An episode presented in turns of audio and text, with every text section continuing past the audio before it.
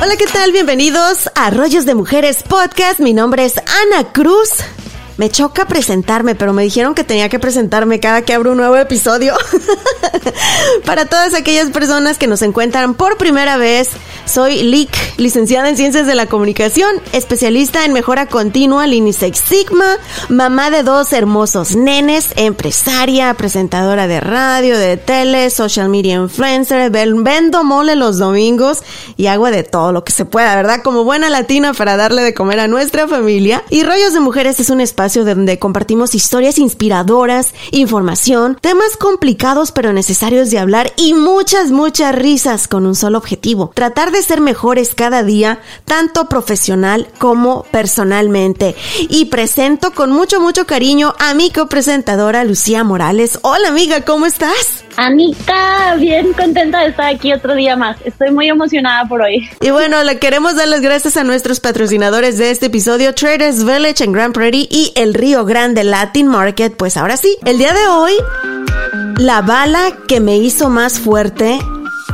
Y es una historia impresionante que tenemos con nosotros a Fernanda Armenta, pero yo sé que tú tienes una presentación muy bonita sobre ella, Lucía. Vámonos, sí, hoy pido aplausos, todo lo que se pueda para esta invitada, porque de verdad es que es wow, o de otro nivel. Nos conocemos desde que ella tiene 14 años y yo tengo 16. Y pues ella ha sido parte de la familia, tanto deportiva como de la casa, todo el mundo. Hoy que hablamos con ella, toda mi familia, hola, hola, Fer. Así que me encanta que esté aquí. Tiene una historia que se te cae en calzones, así que a ver cómo nos va. Bienvenida, Fer, ¿cómo estás? Fernanda Armenta, eres campeona nacional de natación, fuiste campeona por muchísimos años, varios años consecutivos en México, campeona de Centroamérica, parte del equipo de 4 por 200 metros libres y de la que mantuviste el récord nacional durante cuatro años consecutivos, además considerada atleta femenina del año por tres años consecutivos. Y bueno, ¿Qué decir aparte de esa historia tan bonita que tienes de vida y que has compartido en varios escenarios, incluyendo TED Talk, donde abriste tu corazón y compartiste momentos que cambiaron tu vida? Pero bienvenida a Rollos de Mujeres. ¿Cómo estás, Fernanda Armenta? Qué linda presentación. Después de todas estas palabras, bueno, ¿qué les puedo decir? Emocionada y contenta de estar platicando con ustedes y más como la China como yo la conozco, que bueno, sí, somos como hermanas, así que, así que me encanta ser parte de esto y poder un poquito compartir mi historia con ustedes. Así que gracias por la invitación. Y aparte son igualitas. Les voy a compartir una foto. son igualitas las dos nadadoras, son igualitas, se parecen muchísimo. Yo las confundiría con twins. Y aparte súper buena onda. Dicho, ¿eh? ¿Sí? Ana, ya le dije que me promocione como su gemela, su hermana, como quiera, pero a ver si así salgo. Ah, vamos a transportarnos un poquito desde... ¿De dónde eres originaria? ¿Y cuándo inicia en ti esa inquietud de la natación? Mm, mira, yo nací en Ciudad de México y la verdad es que mis papás nos, nos metieron desde pequeñas, a mi hermana y a mí, a, a nadar, desde que yo tenía dos años. Y fue más por, yo creo que la mayoría de los papás es más por seguridad, por temas de seguridad, para que yo pudiera estar en la alberca jugando cuando fuéramos de vacaciones, en el mar, que ellos estuvieran tranquilos, que no me fuera a ahogar ni nada. Entonces, la, primera motivación para mis papás fue la seguridad. Y claro, después con el tiempo, los maestros te empiezan a ver un poco de facultades. Oye, mira, pues no eres tan mala, este, agarras muy rápido la técnica, te gusta estar en el agua, lo disfrutas. Y cuando yo tenía seis años, eh, me invitaron a ser parte del equipo en donde yo estaba nadando y bueno, formé parte del equipo y me invitaron a, la primer, a mi primer competencia. Y esa primera competencia me encantó, me encantó el sentimiento de la adrenalina que se siente, este, no gané, pero me encantó, o sea, me encantó estar cerca de, de, poder ganar.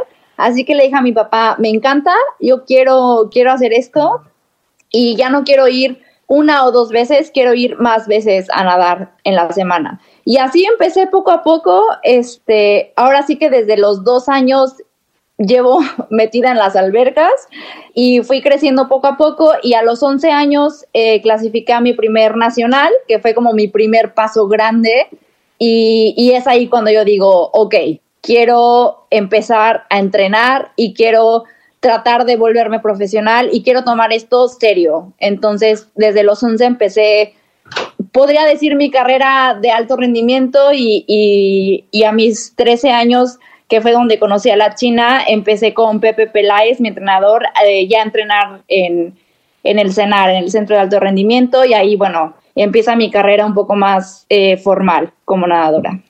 Ahora, para todos los papás que nos están escuchando en este momento, porque tú me dices a mis seis añitos de edad, yo lo probé, sentí la adrenalina y supe, de aquí soy. Pero es muy difícil para un niño promedio comunicar esos sentimientos o darse cuenta de que esa es una pasión que tienen ¿Qué les dices tú a las mamás y a los papás que nos están escuchando en este momento cuando decimos, no hombre, ¿qué le va a gustar? No, están chiquitos, ni saben. La verdad es que tocas un tema súper, creo que súper importante, súper eh, relevante en, el, tema de deporte. Eh, mis papás han jugado un rol súper importante en mi carrera y, la verdad yo diría que es eh, confiar y apoyar en, a tus hijos, porque mis papás desde el principio me apoyaron. Lo que me dejaron muy claro es que esto es una responsabilidad. Tú vas a entrar a un equipo y si quieres te vamos a apoyar, pero tienes que aprender a que, vale, entras al equipo, pero si son seis días de entrenamiento, seis días tienes que ir. Entonces, eh, sí me, me enseñaron mucho con ello y me apoyaron muchísimo desde el principio eh, yo diría que al final si, si tu hijo tiene una pasión o quiere, le gusta algo, es apoyarlos. O sea, en, en esta edad yo creo que los niños no mienten, así que tú, tú ves si, si realmente disfruta hacer algo, es apoyarlos y, y al final puede llegar a, a, crecer o hacer algo importante en lo, que, en lo que le guste. Creo que es muy importante todo lo que uno saca de la, en este caso la natación, eh, sí, los entrenamientos, el apoyo de los papás es indispensable, pero la verdad es que se crea una comunidad padrísima. O sea, tenemos, somos una pequeña familia que 10, 15 años después de nadar, lo que necesiten, ahí estamos. Hasta los estudios, ¿no? O sea, hasta eso, yo fui becada, creo que tú tan... Yo también, sí. Era lo no que aprendimos nada en la escuela.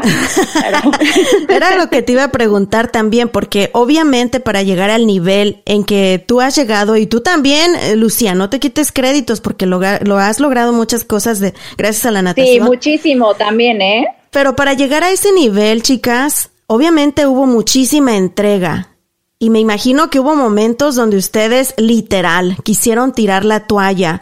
¿Cuáles fueron esos momentos para ti, Fernanda, y cómo lograste superarlos? Mira, sí, la verdad es que era muy entregada a lo que hacía, pero sí que había momentos difíciles, tú bien lo mencionas, y la verdad que la respuesta ya la dio la China, fue la misma comunidad, la, la familia que formas, o sea, la confianza que, porque claro, yo pasaba más tiempo con la China que con mi propia hermana. Pasaba más tiempo con ellos que con mi familia.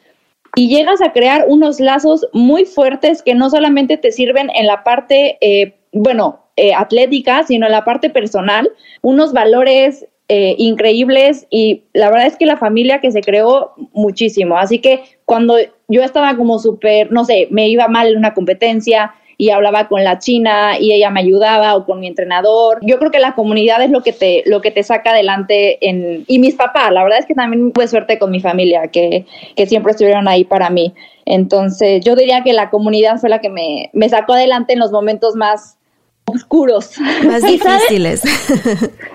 sabes también que es algo bien importante que se crea cuando estás haciendo ese tipo como de deporte. La natación es muy individualista porque tú nadas para ti, compites para ti, pero eres parte de un equipo que suma puntos y pues quieres ganar el campeonato de por equipo. Entonces yo creo que, o sea, aunque todo el mundo nadara por sus pruebas o lo que fuera, aún así teníamos esa responsabilidad, o sea, teníamos el mismo sufrimiento, el mismo dolor de, las, de los entrenamientos, entonces como que te empatizas y como que conectas mejor con la gente. Todos nadadores, ya, corran.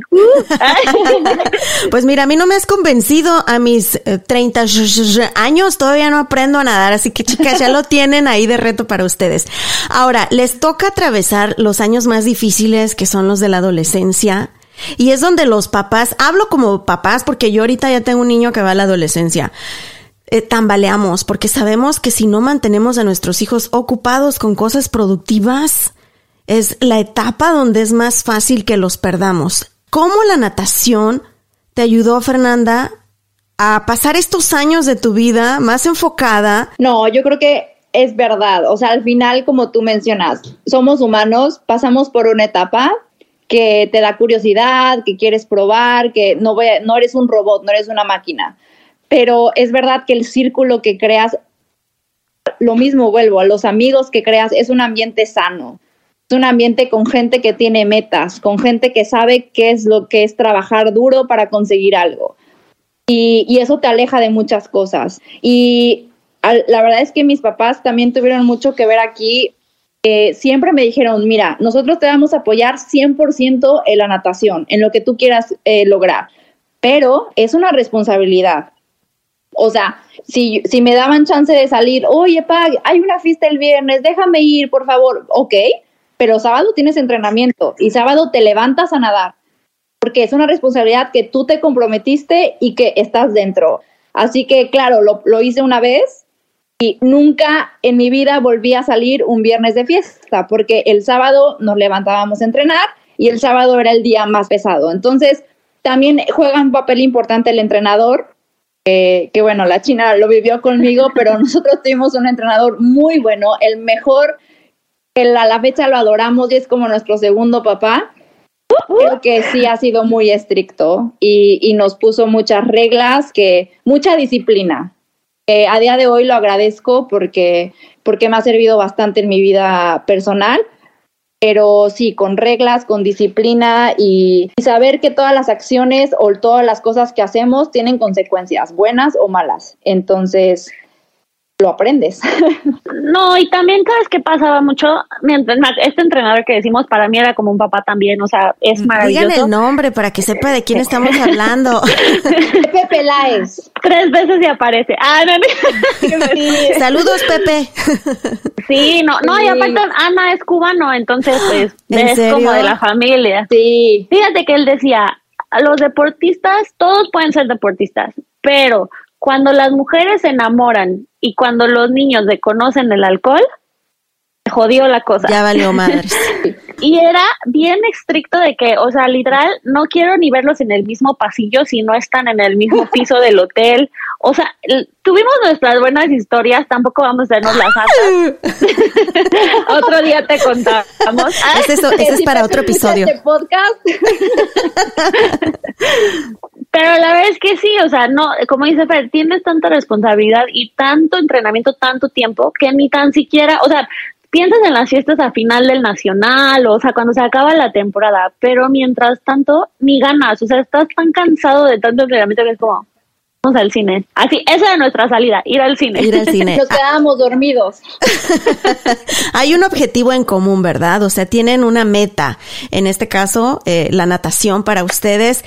A ver, transpórtenme un poquito a la disciplina, porque para decir campeona de Centroamérica, campeona nacional por varios años, para decir esas palabras suena bien fácil, Fernanda, pero llévame a ese dolor, llévame a esa entrega. Cuéntame cómo era un día normal para ti a tus 14 años, que es donde todo mundo quiere andar en el cine, que ya quiere el novio, que esto, que el otro, el chisme, la amiga. Un día en nuestra vida, en el cenar que estábamos ahí con Pepe, es el Centro Nacional de Alto Rendimiento. Hay varios, eh, varias disciplinas y los atletas se concentran en ese centro. Hay atletas que de, todo, de toda la República, de los, se supone que los mejores atletas de cada disciplina, y se pueden concentrar ahí, se quedan a dormir. O sea, hay, hay albergue, hay escuela, hay comedor, está equipadísimo, la verdad, sí, muy bien. Mis papás no, no quisieron que me quedara a dormir ahí porque al final, bueno, yo vivía en Ciudad de México y nada, pero accedieron a que yo estudiara dentro del CENAR. Entonces, ahí es un paso que también agradezco que toda mi vida estaba enfocada al deporte que ahí, claro, la escuela sí te, te enseñan, claro, pero la prioridad es el deporte. Entonces yo llegaba, mis papás me dejaban, no sé, 6 de la mañana, llegábamos a entrenar, teníamos una sesión en la, en la mañana, después de esa sesión íbamos a desayunar ahí mismo, íbamos a la escuela ahí mismo, a comer y luego a entrenar en la tarde otra vez y hasta la noche me recogían mis papás. Y a lo que voy con esto es que cuando estás tan concentrado, no te, no te preocupas por el tráfico, por el transporte, tienes todo ahí.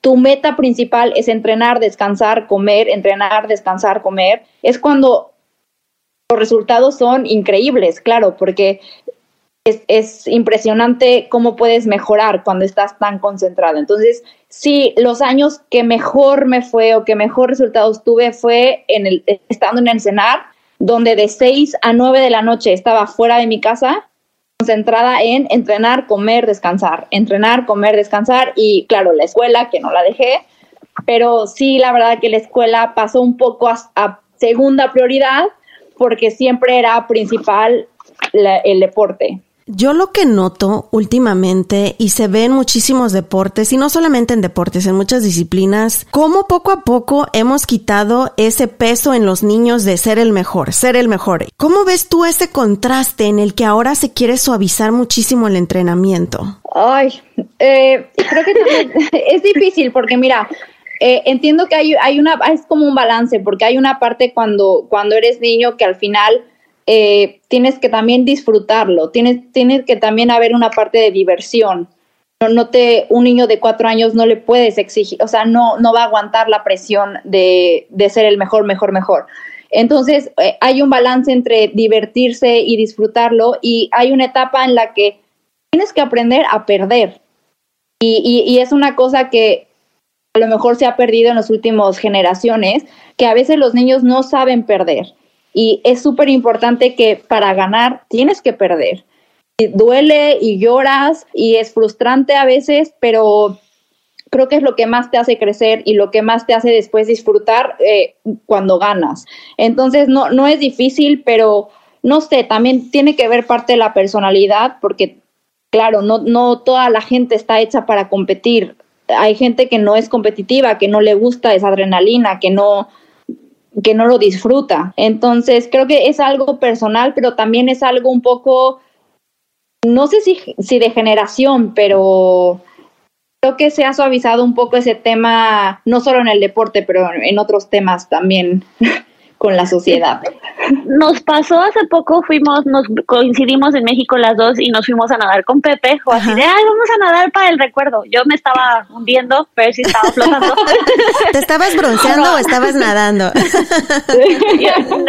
yo, no sé, yo sirena por abajo, pero fíjate que vimos que muchos de los niños, o sea, de las niñas más que nada, o sea, nos comparábamos con niñas, mujeres, muy así de que, ay, ya me cansé, hay que descansar. O sea, atrévete a decir que estás cansada y que quieres descansar. Me lo hacen cinco veces y diez y veinte veces más rápido. O sea, nosotras era como lo que digan hacemos, sí, sí, sí, o sea, como robotito y para ganar.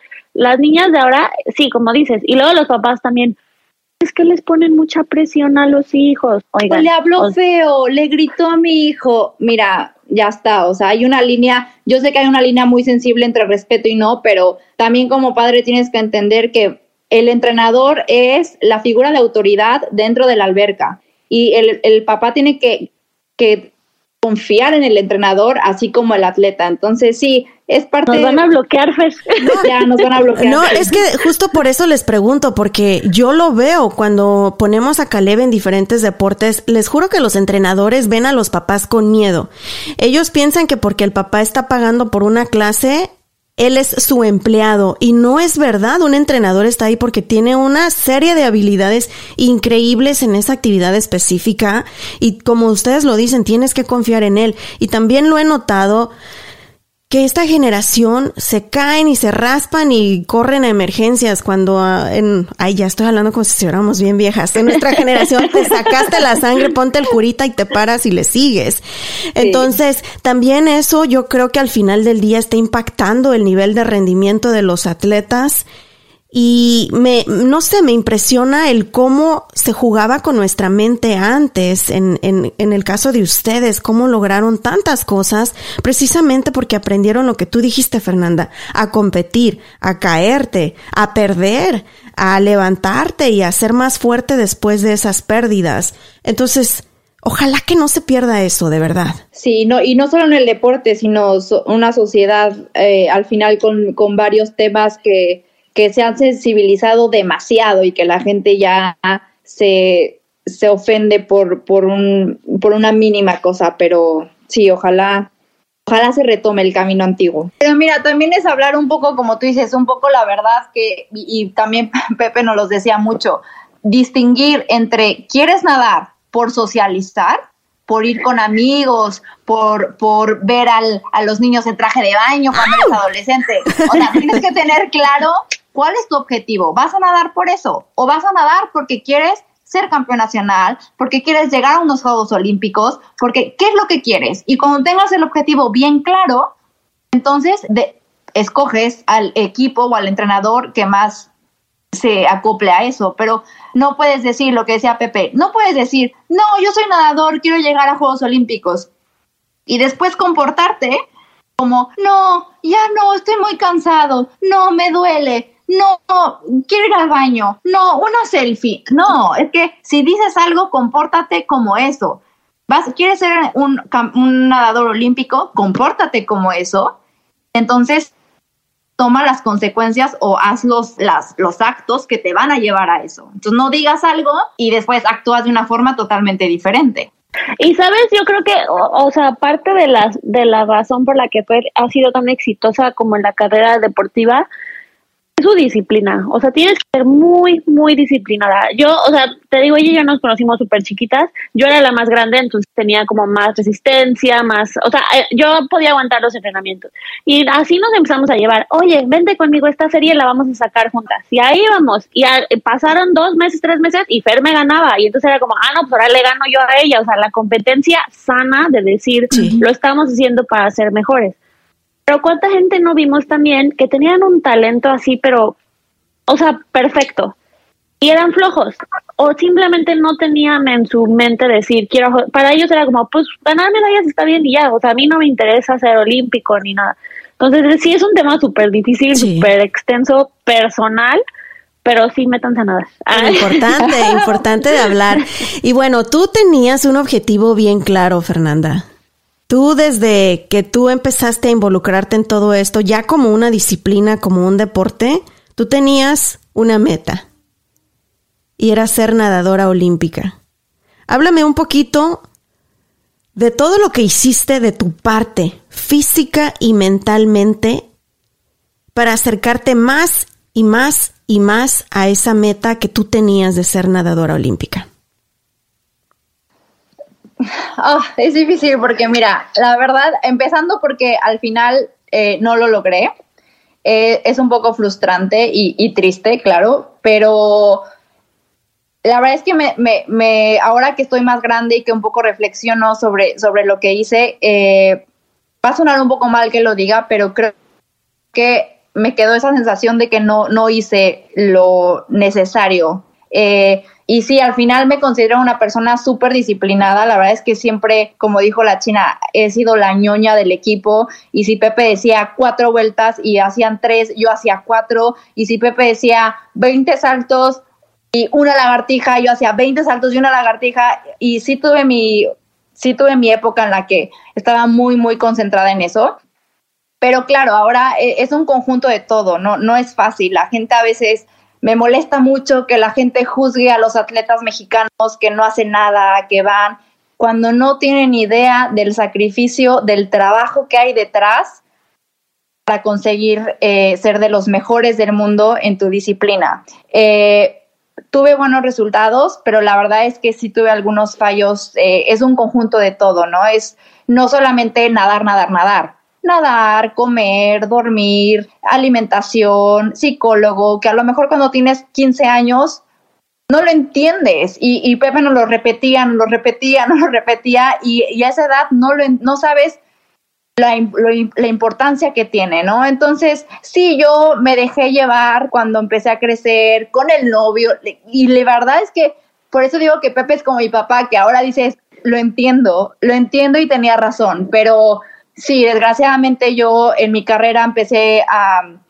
a tener distracciones y, y, no lo logré, pero no me arrepiento porque el camino, el camino que hice me aprendí muchísimo, conocí personas súper, súper eh, importantes que se han vuelto eh, familia en mi vida, pero la parte mental también que me falló mucho. Este, es difícil como atleta mexicano, la mentalidad que tenemos es un poco que no somos los mejores del mundo, que no podemos ser eh, campeones olímpicos, porque claro, ¿cómo un mexicano va a ser campeón en, en natación? Y Pepe siempre nos decía, es que sí pueden, es que tienen que creerlo, es que si estás al lado de un alemán, tú eres igual de fuerte que un alemán, tú eres igual de fuerte que un húngaro, que un lo que sea. Y, y, y a veces no lo vemos. Ahora, ahora que lo mencionas, eh, sí es así. Por ejemplo, en mi caso, yo era como talento, sin ser así fresa ni nada. Yo era un talento, o sea, yo era, nadaba como pececito arriba del agua pero siempre necesité gente como Fer que me decía, China, son tres, no dos vueltas. Entonces, ah, bueno, y le rezongaba, pero pues ahí porque ella lo hacía, pues ya iba yo de borrega y lo hacía. Pero ya cuando te, sales de nadar y lo ves, sí, ese switch, un poquito como lo de Simone Biles, te ponen tanta presión que ahora, ahora lo analizo y digo, no sé si fue que me la pusieron o que yo solita me la fui como alimentando, que ahora que lo veo digo, es que no manches, o sea, si yo voy a una alberca y veo a la gente nadar, digo, ah, yo sí nadaba bien, ah, yo sí pude haber ido a Juegos Olímpicos, o sea, como que esa, esa mentalidad que en el momento dices, estoy haciendo todo pero no me sale, cuando lo ves ya desde afuera dices, no manches, tenía todo, o sea, ¿qué pasó? Toda una cultura de seguridad, de que comienza desde que son bebés, desde que son niños, y tú lo ves con países que logran muchísimo en el deporte, o sea, desde que son bebés ya los tienen reclutados en entrenamiento, no solamente físico, pero también mental. Y también tanto los gobiernos como las compañías privadas, como los padres, invierten muchísimo dinero, porque como lo decías tú, Fernanda, la alimentación, o sea, imagínate, yo soy de México también, y yo soy de un pueblo donde no tenía ni para comer. Así que imagínate ¿Cómo me voy a dedicar, por muy buena que hubiera sido, vamos a imaginar, vamos a soñar para nadar, si no tenía ni qué comer y sé que muchos de nuestros atletas esa es su realidad? ¿Cómo tú vas a poder competir a esos niveles internacionales cuando esos niños literal los tienen así reclutados con horarios programados, los mejores entrenadores, la mejor alimentación y el mejor alimento emocional también? Entonces, mis respetos para ustedes, chicas. Ay, gracias. Pero es algo, la verdad, que dice súper cierto, que al final, en la parte personal, eh, mi familia tuvo una, una crisis económica que al final no es pretexto, pero claro que influye. Es que yo ah, hubo una temporada en que estudiaba, trabajaba y entrenaba y no podía más, o sea, no puedes así. Y eso que yo decía, o sea, por ejemplo, Fer hablaba del CENAR, del Centro de Alto Rendimiento, la verdad eran unas instalaciones excelentes, todo era excelente, la comida estaba bien, pero no es lo mismo. O sea, yo tuve la oportunidad de hacer la mitad, bueno, la carrera universitaria aquí en Estados Unidos. Oye, o sea, siendo, cuando era mi apogeo de nadadora, ay, que me Imagínate que me reprobaron en educación física en México, que porque no, que porque no me quería meter a la clase de natación. Y mi excusa detrás de eso era, estoy nadando 10 sesiones a la semana, no me quiero meter media hora a la una de la tarde a no hacer nada. estoy entregando mi constancia de que sé nadar y el entrenador era, pues no me demostraste que nadaste, repruebas educación física. O sea, en México sí falta un poquito el, como el apoyo de decir, como en la escuela, de tienes competencia, está bien, me repones el examen luego. O sea, esa flexibilidad también es un poquito amamos México, no estamos hablando mal de México. Pero, por ejemplo, esa parte aquí en Europa que yo la veo ahora con, lo, con los, eh, la generación joven, el apoyo viene desde, que, desde abajo, no cuando ya estás arriba, que, que cuesta llegar, desde que estás abajo y eres un talento, te apoyan. Y sí es parte tuya, claro, disciplina, esfuerzo, lo que quieras, pero es parte del apoyo que recibes también. Ahora, Fernanda, vamos a hablar de un momento que es el parteaguas tanto de tu carrera profesional como atleta, como de tu vida personal. Y cuando estás trabajando más duro, estás más y más cerca de tu objetivo.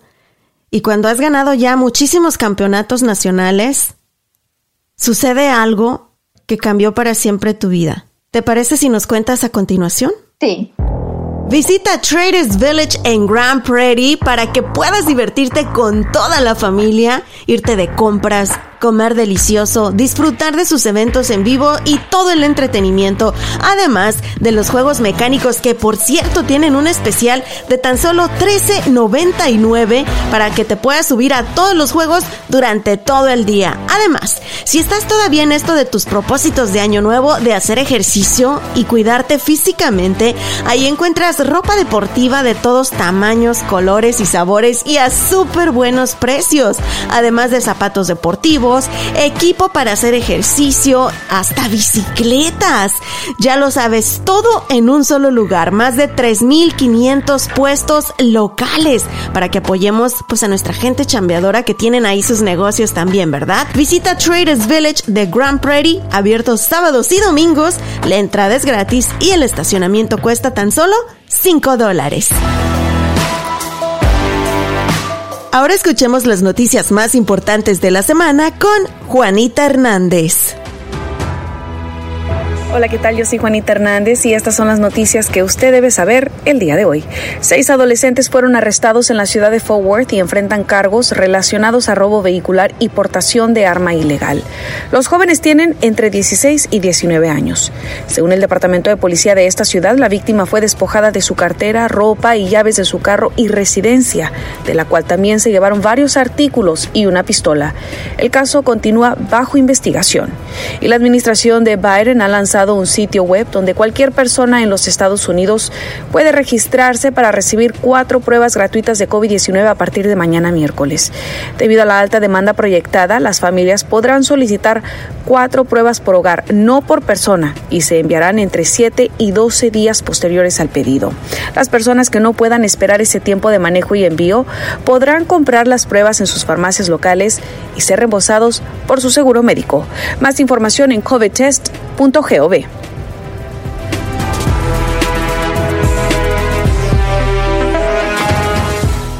Los hábitos son acciones repetidas que hacemos una y otra y otra vez hasta lograr que los realicemos sin siquiera darnos cuenta. Y formar hábitos saludables en nuestros nenes va a definir su futuro. Y el comer frutas y verduras es uno de ellos. En el Río Grande Latin Market encuentras una gran variedad de frutas y verduras frescas para preparar esos bocadillos saludables para tus nenes. Por ejemplo, unas ricas manzanas con mantequilla de cacahuate, moras con yogurt, o brócoli o apio con aderezo. O qué tal unas ricas manzanas con chile tajín. Mmm. Encuentra nuestros especiales cada miércoles y ahórrate dinerito en tus compras esenciales y en la canasta básica. Visita elriogrande.net para encontrar los especiales cada semana y para más información. Muchísimas gracias por continuar con nosotros en Rollos de Mujeres. El día de hoy súper emocionada porque tenemos en casa, tenemos platicando con nosotros a una amiga de Lucía, que bueno, yo ya, ya te amé. Ya, ya, ya soy tu amiga también, Fernanda. Yo, yo creo Fernanda dice, no sé ni quién es esta tipa, pero ya, ya me enamoré de ti también. Fernanda Armenta, ella es campeona nacional de natación, fue campeona por muchísimos años, campeona de Centroamérica también, parte del equipo de 4 por 200 metros libres, en la que mantuvo el récord nacional por cuatro años consecutivos y además considerada atleta femenina del año por tres años consecutivos. Y has compartido tu historia tanto como atleta, como también personal, en muchos escenarios y plataformas, con la intención de dar un mensaje a todos esos jóvenes que tienen un sueño y que no están viviendo. Algo te sucedió, Fernanda, y estamos a punto de llegar al, aniversario. Un 30 de enero del 2017 que cambió tu vida para siempre. Me gustaría que nos platicaras un poquito qué sucedió ese día. Cuéntame, ¿qué sucedió ese 30 de enero del 2017, Fer? Bueno, eh, la historia empieza como cualquier día. La verdad es que fue, era un lunes, eh, yo estaba en el trabajo y de regreso del trabajo yo iba a mi casa, eh, iba en un Uber y iba a platicar con mi hermana porque habíamos tenido una pelea y ya tenía tiempo que, no, que no hablábamos. Y estábamos organizando una cena porque mi mamá nos había puesto un límite. Mi mamá dijo, son hermanas, no me interesa lo que haya pasado, tienen que hablar las cosas, tienen que resolverlo, así que hoy quiero que lo resuelvan porque ya fue mucho tiempo. Íbamos a cenar, perfecto, y, y yo iba en el carro como en la parte de atrás como pasajera y bueno, en eso se escucha un, un, ruido bastante fuerte. Yo no alcanzo a ver qué es lo que está pasando, pero lo, lo, primero que se me viene a la mente es que es un choque, porque siento un impacto muy fuerte en la parte de mi espalda. Y bueno, al, momento fue como en shock, con la adrenalina, todo pasó es raro porque pasa rápido pero lento. Rápido pero, pero recuerdas cada, cada cosa, cada sonido que, que pasa en eso, ¿no? Y bueno, de repente siento que muy caliente y muy frío a la misma vez, mucho líquido en la parte del pecho. Y cuando me asomo, veo sangre, veo todo lleno de, de sangre, todo rojo. Y volteo en ese entonces con mi novio y le digo, creo que me dieron. Es, no sé, yo estaba en shock y dije, me, me acaban de dar un balazo. Y, y sí, eh, esa parte de shock que no, no lloré, no, no estaba asustada, no sentía dolor, pero alcancé a escuchar como si un globo se desinflara. Y, y después, en un futuro, supe que era mi, mi pulmón porque la bala eh, me entró por la espalda, eh, me atravesó el pulmón y me salió por el, por el pecho. Y bueno, eh, estuve 30 minutos en el carro esperando una ambulancia porque, porque no había mucho tráfico. Y cuando llegué al hospital, el doctor lo primero que me dijo es, mira, te acaban de dar un balazo. Bueno, una, no, no, no, no con esas palabras, claro, acabas de recibir eh, arma de fuego, una perforación en el pulmón y no sé cómo sigues consciente, no sé cómo, no sé cómo estás consciente y viva, porque te perforó el pulmón, pasó a dos centímetros de tu corazón, eh, a milímetros de la arteria principal. Y claro, yo llevaba en ese entonces ya más de 45 minutos sin oxígeno eh, así que el doctor dijo, es un milagro, eh, voy a hacer esto, voy a empezar a operar. Y bueno, empezó todo el procedimiento de, de la operación. Y, y, sí, la verdad es que es un evento, como tú dices, que cambió mi vida, no, no solo en la parte eh, profesional, que en ese entonces era, era la natación, pero en, en mi parte personal, porque un día como cualquier otro y estuve a punto de no regresar a mi casa y a punto de no ver a mis papás otra vez y a punto de no reconciliarme con mi hermana. Sí, e-, es duro de recordar y, y a la vez súper agradecida porque me cambió la vida para, para bien y para positivo y me hizo valorar muchísimas cosas y replantearte muchas cosas que, que al día a día pierdes y que, y que a veces no necesitamos un recordatorio un poco duro, pero a veces necesitamos uno porque lo olvidamos y caemos en la rutina. Así que sí, tengo una historia que no muchas personas pueden decir que vivieron, pero, pero aquí estamos. Fue una confrontación entre criminales, fue un robo y la policía y una bala perdida perforó ese Uber en el que tú te transportabas, perforó el asiento, la espalda del asiento y llegó a tu pulmón y casi estuvo a centímetros de, de, tu corazón. Hoy lo cuentas, estás aquí con vida y tienes un testimonio tan bonito. Y me encanta porque lo dices con una comicidad, pero lo dices, ¿de verdad tienes que tener tan mala suerte para ser la que está ahí? Y lo que más me impresiona, que yo estaba sentada, no estaba recta como cualquier pasajero, yo iba como, como acostada como recostada en mi novio. Estaba súper chueca porque yo siempre que me siento en el coche me voy con una posición súper mala.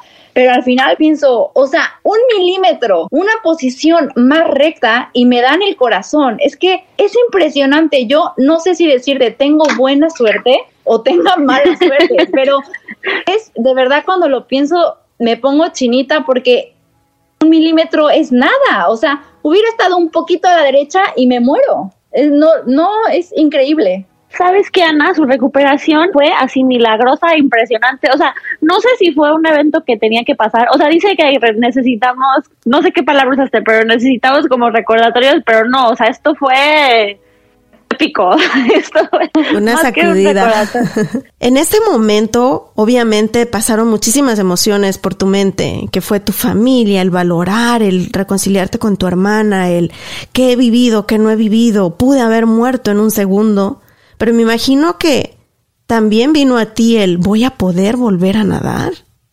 Claro, claro, fue de las primeras cosas que pregunté al doctor, voy a quedar bien, voy a quedar paralítica, voy a poder nadar, pero es lo que te decía, para mí el deporte y, en lo personal me salvó la vida, es que es que no hay de otra, o sea, fue la natación, fue la vida saludable, las decisiones que tomé antes que me salvaron la vida, porque mi recuperación, como dijo la China, fue, o sea, estuve seis días en el hospital, que es la verdad nada a comparación de lo que me pasó. Eh, mi recuperación fue inflar globos, 100 globos tenía que inflar para, para mis pulmones. Y luego, o sea, el primer momento que tuve luz verde me metí a nadar otra vez. Y la parte también mental, que no te voy a mentir, cuando estaba ahí en el Uber esperando a que llegara la ambulancia, te lo juro que en ese momento yo cerré mis ojos y dije, es un entrenamiento Respira, tranquila, tú puedes y toda esa parte mental que trabajé durante, durante como atleta y cerré los ojos dije, si estoy viva y estoy consciente de lo que está pasando, no puede ser tan grave. Voy a vivir, eh, estoy bien, no me duele, estoy entrenada para esto, no sé. Y, y, esa parte mental y esa parte de estar pensando positivo, positivo, positivo, positivo, yo creo que también me ayudó muchísimo.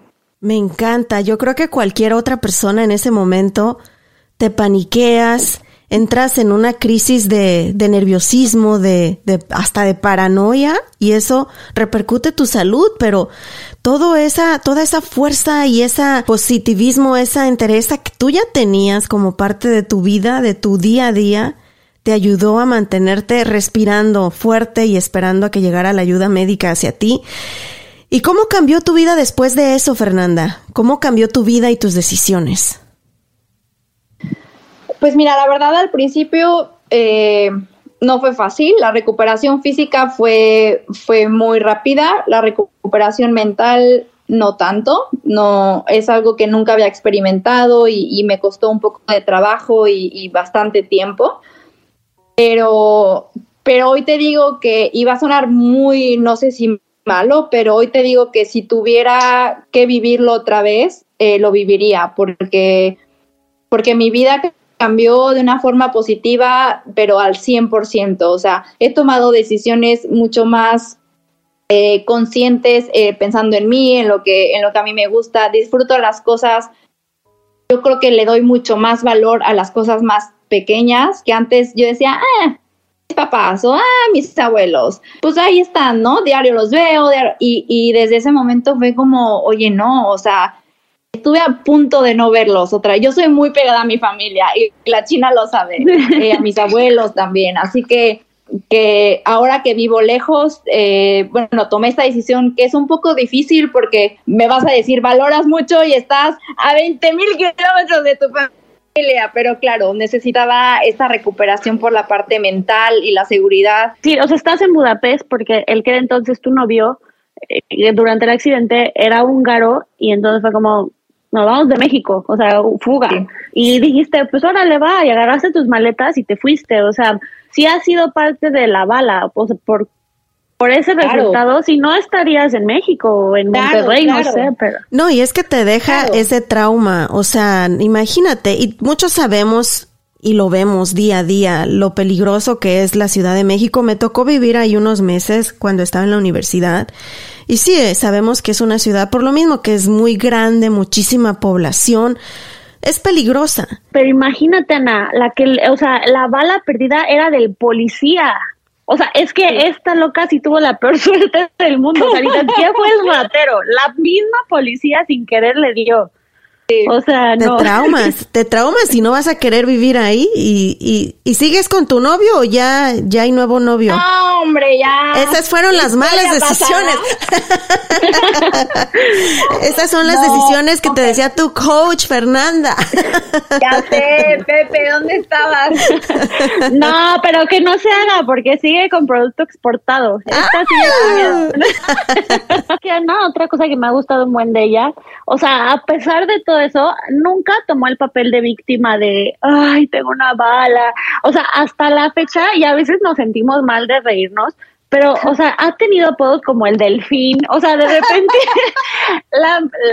cuando nos empezamos a ver, porque yo estaba en Estados Unidos cuando pasó esto, me hablaba y cualquier cosita que no quería hacer, ah, mi pulmón, o sea, como que ha encontrado formas de hacerlo chistoso, pero chistoso. Entonces es maravilloso. O sea, de reírte de tu desgracia, ¿no? De, de reírte de ello en vez de volverte víctima. Pero ¿cómo puedes, Fer? O sea, cuéntanos para todos aquellos que estamos pasando por un mal momento en este, en este preciso instante y que sentimos que se nos acaba el mundo. Literal, estuvo a punto de acabarse el mundo para ti. Y puedes reírte de tu pasado. ¿Cómo le haces? Mira, yo creo que igual, no sé, también tiene que ver personalidad, eh, que que es muy cierto, pero mi mamá me dijo algo muy cierto. Es que tú te puedes morir en México o en Hungría. O sea, es que no, no quiere decir que yo esté tan lejos, estoy a salvo de que no me pase nada. O sea, me refiero a que cosas malas pasan en todo el mundo. Pero al final, creo que lo que importa, y va a sonar muy de Disney, pero te lo juro que es así, porque ahora que yo lo viví, puedo compartirlo, que al final es más la actitud con lo que lo tomas. Sí, o sea, ya me pasó, que ya no puedo cambiar nada, ya lo viví. La verdad es que yo, yo creo mucho en, cosas de la energía, en, en, que la verdad es que si tú estás negativa, si estás triste, si dices todo me sale mal, siempre, qué mala suerte que me tocó la bala. ¿Por qué a mí? ¿Por qué? No, ya para qué te lamentas. O sea, en realidad, en lugar de verlo como mala suerte, es, uy, qué buena suerte que no me dio en la columna y que no quedé paralítica qué buena suerte que no me morí, qué buena suerte que gracias a eso estoy en, un país, eh, se me abrieron las puertas para venir a Europa, porque si no fuera eso, no podría haber estado aquí.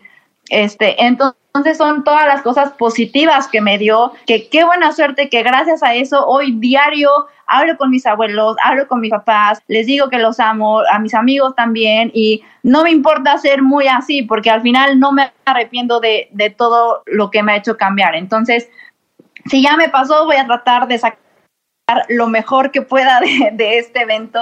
Y, siempre creo que, por ejemplo, y regresando al, deporte, que siempre lo ligo con el deporte, siempre que eres positiva o que tratas de, no sé, eh, tomarlo con, no felicidad, pero con, sí, con positivismo, con ver las cosas que puedes mejorar, qué puertas se pueden abrir. Puedo compartir mi historia, pude dar una, un test talk, jamás me imaginé estar en un evento así. Y puedo, eh, no, no quiero decir que influenciar, pero a lo mejor alguna gente que ha pasado por malos momentos y me escucha en ese preciso momento y a lo mejor puede ayudar.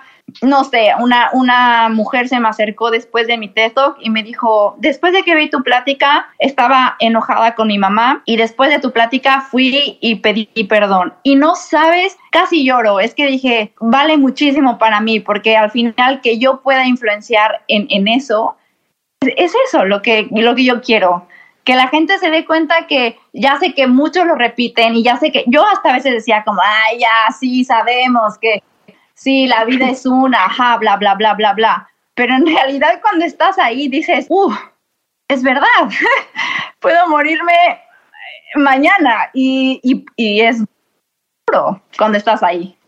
Y también el impacto que has tenido en tu familia, en tu hermana, en tus amigos y en mucha gente ahorita, todos los que te están escuchando aquí también en este podcast.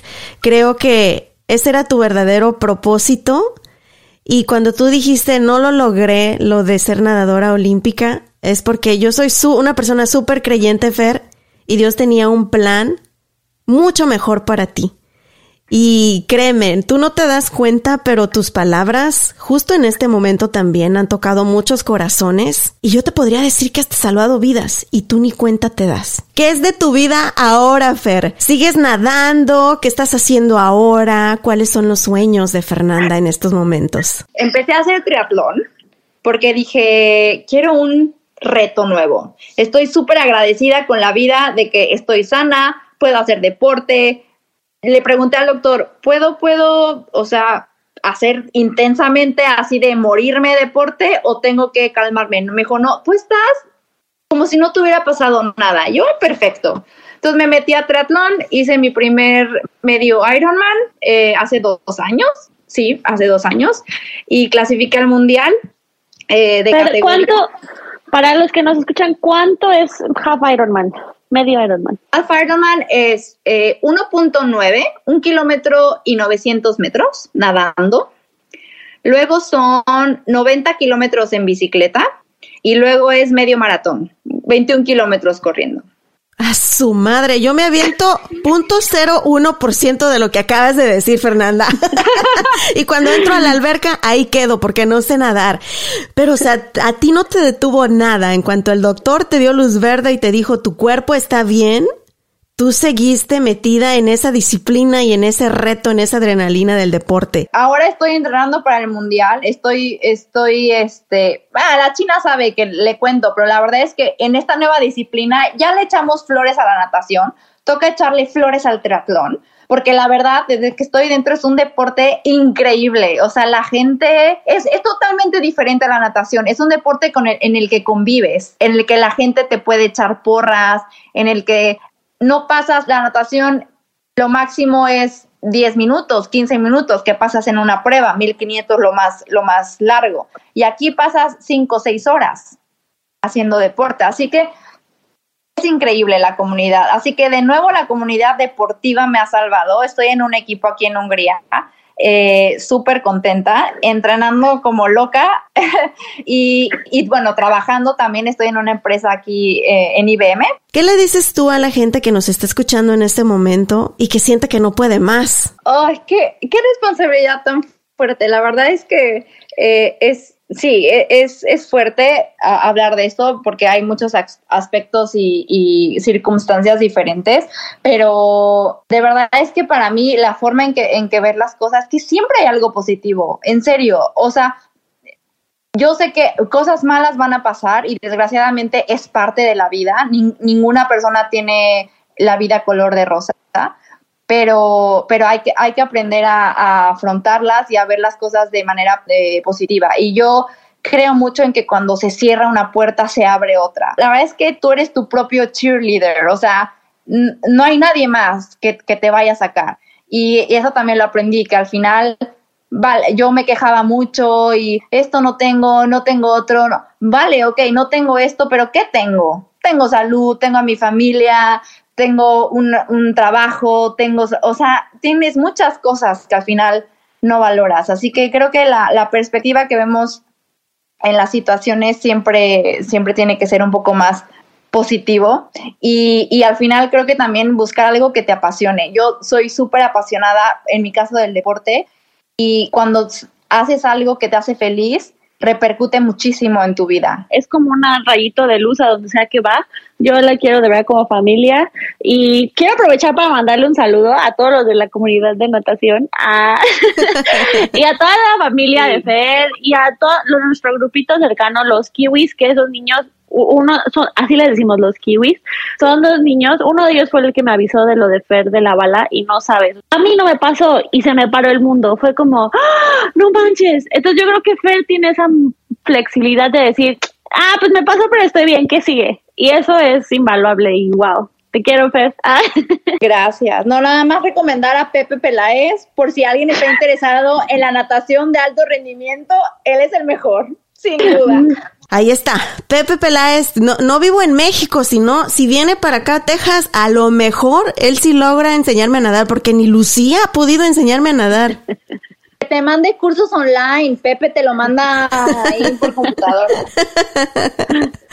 Ahí está, pues muchísimas gracias Fernanda Armenta y pues Lucía, yo sé que hay una conexión bien bonita, son súper, súper mejores amigas y bueno, sígueme jalando las orejas a Lucía, ¿eh? Ya ahorita yo ya le dije sí, échale ganas a la natación, pero ya le dije también, Fer, que abra su match.com, a ver si tú le puedes jalar las orejas en eso, ¿eh?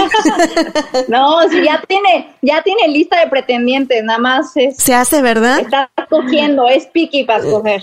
Es que están en Budapest y no ha ido para Están allá. en Budapest. Pues muchas gracias, Fer. Gracias a ustedes. Y así llegamos al final de este episodio. La bala que me hizo más fuerte. Qué impresionante, de verdad, Lucía. Muchísimas gracias, Fer, por esta, esta historia tan bonita. Mm, Ay, Ana, mira, desde que yo conozco a Fer y desde que le pasó eso, sí también tengo un poco de agradecimiento por la vida, disfruto las cosas un poco más, lo que realmente importa. Entonces, este, qué bueno que tuvimos esta super invitada de honor y pues como ella dice, o sea, hay que disfrutar las cosas chiquitas. Una de las cosas que no mencionó, pero es que son tan chiquitas, ¿eh? Dice que cuando pasó lo del, lo del accidente, uno de sus, como sus primeros pensamientos fue, nunca me compré el perrito que siempre quise. Oh. O sea, como que pensó en las cosas más simples, más mínimas del mundo. Y la verdad es que eso es lo, o sea, de eso se trata la vida. Cosas chiquitas que te hagan feliz. No esperemos a tener una tragedia de ese tipo, o no esperemos a tener un diagnóstico médico o a perder a un ser querido. Estamos respirando ahorita, o sea, ya de esto demos gracias. Abriste los ojos esta mañana, de eso da gracias. Tienes a tu mami contigo, tienes a tu papá, a tus abuelitos contigo, a tus hijos con salud. De eso hay que dar gracias. Sí, eh, oh, y más hoy. Hoy fue como un día terapeuta, de verdad que qué impresión. Creo que necesito Kleenex, tequila, un abrazo, no sé qué necesito. La gente me puede seguir en las redes sociales, Lucía J. Morales en Instagram. ¿Y tú cómo estás? A mí como rollos de mujeres en todas las plataformas. Y ya lo saben ahorita, denle mucho amor a Lucía. Métanse ahí al Instagram, denle un corazoncito, mándenle un mensaje. Y también aquí a la distancia hasta Budapest le mandamos mucho, mucho amor a Fernanda y a ustedes que nos están escuchando también. Los queremos mucho, muchas gracias. También le agradecemos a nuestros patrocinadores por hacer posible este episodio, Traders Village de Grand Prairie y el Río Grande Latin Market. Recuerden que tenemos una cita el próximo martes con más historias inspiradoras, más risas y más tarugadas. A ver qué se nos ocurren. ¡Vámonos! ¡Vámonos!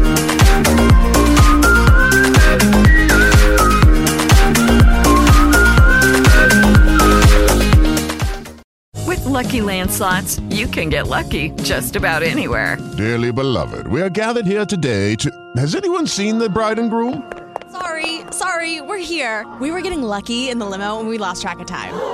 No, Lucky Land Casino, with cash prizes that add up quicker than a guest registry. In that case, I pronounce you lucky. Play for free at LuckyLandSlots.com. Daily bonuses are waiting. No purchase necessary. Void where prohibited by law. 18 plus. Terms and conditions apply. See website for details.